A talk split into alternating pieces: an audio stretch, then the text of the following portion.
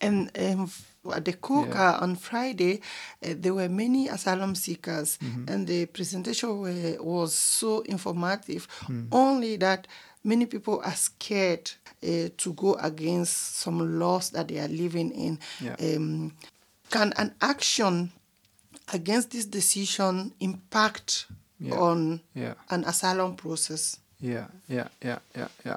I mean, I, I, I can very much understand uh, why people are scared because there's a lot, a lot of um, like institutional violence against asylum seekers here in Germany, and um, many people, for example, are scared to to to to uh, hand in their their their data.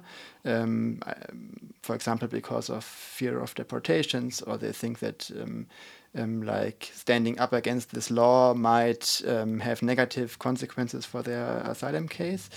Um, but actually, there's uh, there's one thing that that that people can do, and uh, what and, and they are legally entitled to do is uh, to do it, and that's to um, to enter objection. Uh, to enter objection, that's like the legal, legal term, uh, to say that they are not, they don't agree with the with the um, with the way how the, the, the money they re receive is, is calculated. Um, and that's what we were trying to tell uh, people at the at the, at the COCA, um, that they have this, this right to to uh, enter objection, and that actually this um, this cannot have any any consequences for for for for them legally because it's just like a, a legal procedure that also the authorities have to uh, have to obey. Uh, so um, basically, and th th all this is like a, a, right for, for like everybody in Germany who receives the, the social benefits. It doesn't matter whether asylum seeker or not. Normally, you get a document uh, which tells you how much money you receive and according to which law. Um, and um, for for the um, asylum seekers, that's called Leistungsbescheid. Um, and um, this this Leistungsbescheid, there there you have the calculation. Maybe you get um, 150 euros for food and uh, 120 for accommodation or whatsoever. The numbers are not very important, but you have this this calculation. Mm-hmm. and um, in this document, you also have uh, um, something called legal instruction. So the legal instruction is basically educates people about the right that they that they can complain about this document. So they can uh, enter uh, objection, and entering objection basically means that you are saying, okay, there's a mistake in the calculation, so the authorities should check again. Um, and and that's um, something very normal actually. So um, even even um, in many cases, um, also if, if, if people get money from job center, uh, so so people who, who have the permit to stay here in Germany, if they get money from job center, they also can um, uh, enter objection against it. And then the, the authorities, they decide whether this objection is justified or not. But, um, and this is the important part now, because there is this um, uh, like verdict by the Bundesverfassungsgericht, the highest court in Germany, who actually said uh, that this law is unconstitutional. Um, if you enter objection now, the, the there's a very high probability that that this objection will be justified. In the end, you you you you have the right. I mean, you might receive um, you might receive more money, mm-hmm. um, and and and also this um, this is a bit uh, um, um, technical now, but this kind of objection. Uh, I mean, this kind of um, um, plaint uh, at the Bundesverfassungsgericht it concerns um, single people, um, so people who are alone, who are not married or don't have and don't have children, single people in, in mass accommodations. So mass accommodations like the the Lea, for example, mm -hmm. and um, like before or even until now, their um, money has been reduced by ten percent.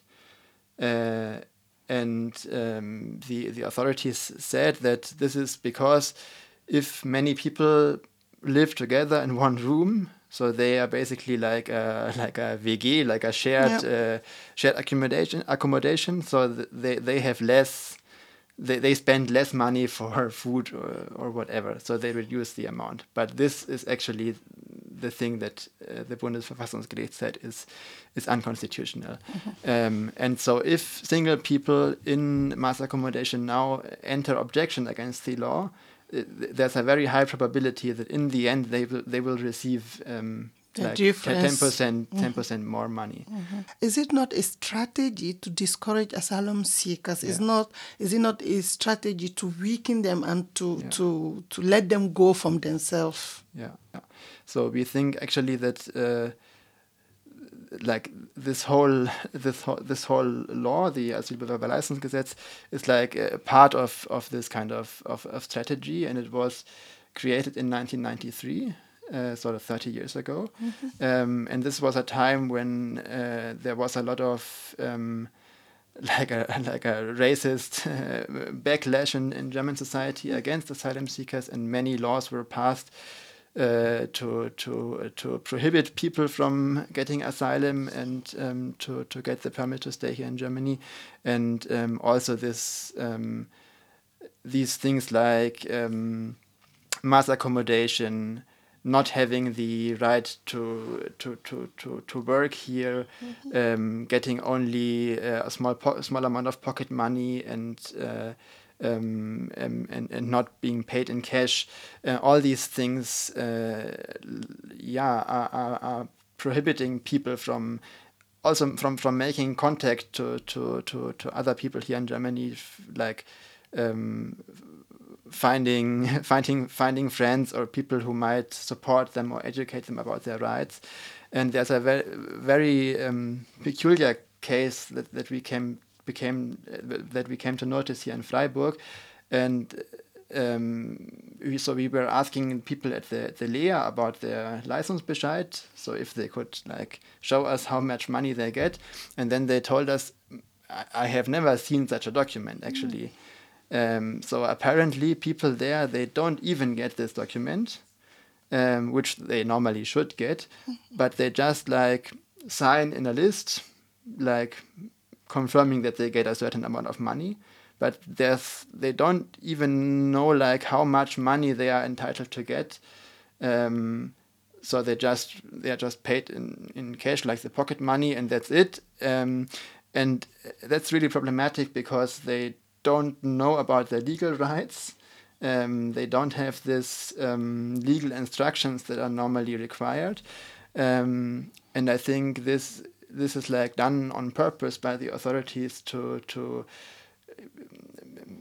yeah to to prevent that people actually uh, um, um, do something against these conditions mm -hmm. because if they don't know their rights if they don't know what what to do, then uh, obviously they will just take whatever they get and stay quiet. Mm -hmm. um, yeah. So, what people that doesn't have uh, Asylbewerberleistungen Bescheid they do, can they also show the government or can yeah. they show um, um, the social helper about yeah, yeah, their situation? Is it possible?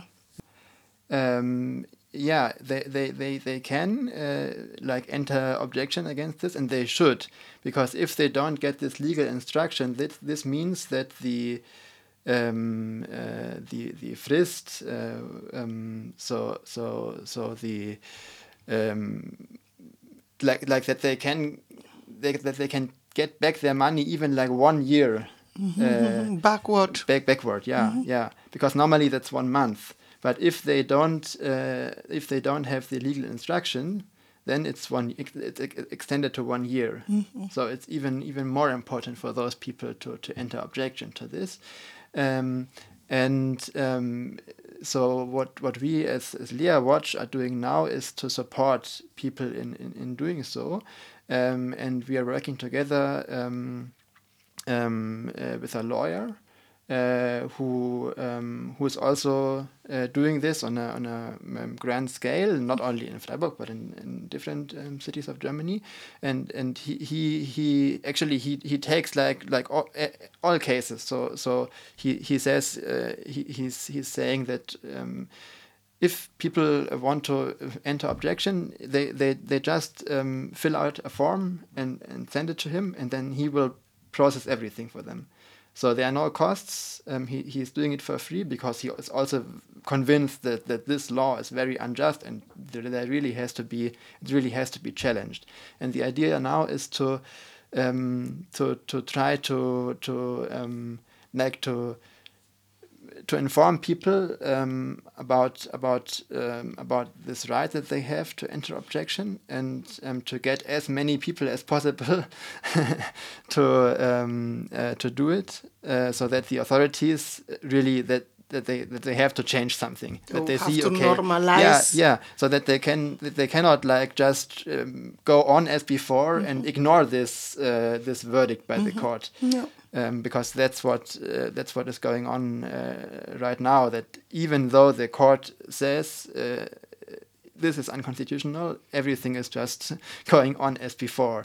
Um, yeah. Lars, thank you yeah. very much. And maybe I can just add that that at the at the COCA, uh, which is taking place uh, every two weeks on Friday, um, starting at uh, 2 p.m. here at the the Strandcafé. Um, there we uh, we will help you. We can help you to to to fill out the forms, um, and basically that's just two two documents. There's one Vollmacht, power of attorney, uh, to sign. That basically says that uh, you um, you can confirm that we or our lawyer are doing this in behalf uh, in behalf of you and then you need to fill out another form with like personal data and we will send it to the lawyer and he can do everything everything for you yeah. Lars, thank you very much. I think this year, 2023, we'll have you more uh, our voice show because every two weeks there'll be important topic discussed Yeah. in the Coca in Strand Cafe, Yeah. as you said before.